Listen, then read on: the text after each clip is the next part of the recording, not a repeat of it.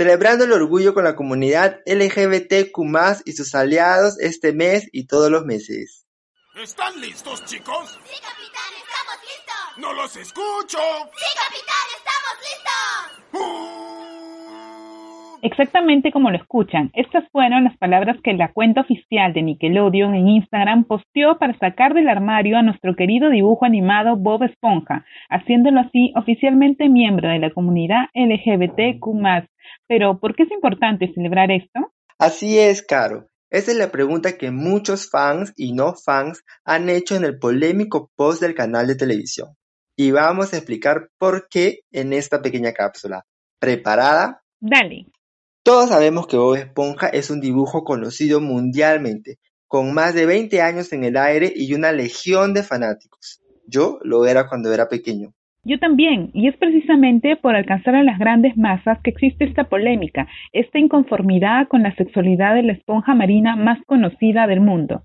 Aunque Nickelodeon no dijo específicamente a cuál letra de la comunidad pertenece, o sea, puede ser bi, pansexual, un hombre trans, etc., lo importante es que se oficializó que es LGBTQ+, algo que desde siempre se ha cuestionado por la misma energía que él tiene. Algunos comentarios y episodios donde vemos que Bob no tiene una heteronormatividad esperada, entre comillas. Y ahora yo te quiero hacer una pregunta. A ver, dime. Cuando tú eras pequeño, ¿veías algún personaje alejarse de la heteronormatividad? No, jamás.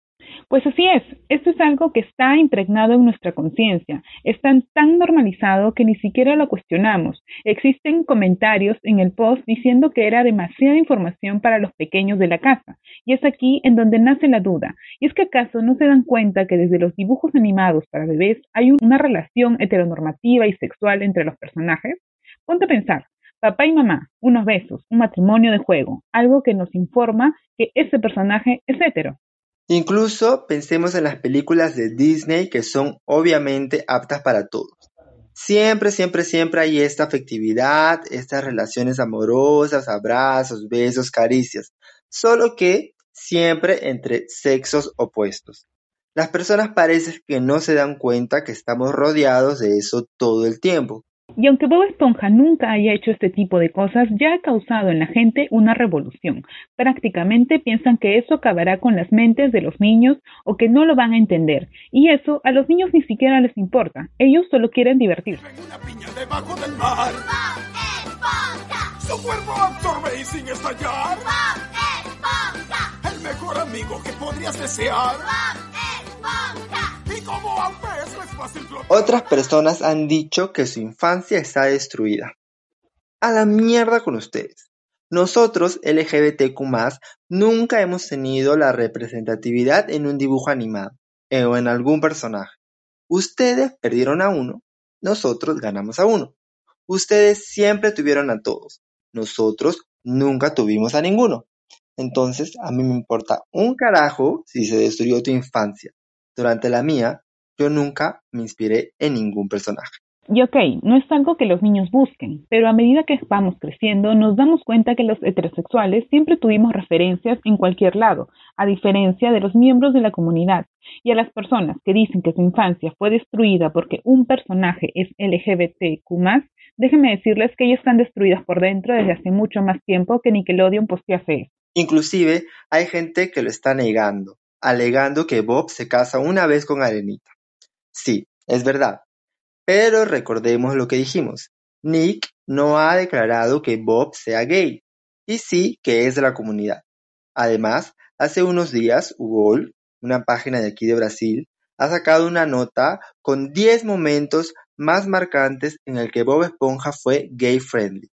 Y existen momentos bastante gays, como cuando el mismo Bob Esponja se casa con un personaje masculino, o cuando usa un colorete morado para dejar una marca en un billete. O cuando Patricio usa taco cuando funciona al saber para sombrero lo hace parecer una niña, hasta los ojos de niña. y Patricio sugiere cuando tener Patricio otro hijo con. A ver cómo un molusco. La nota la dejaremos en la descripción del episodio.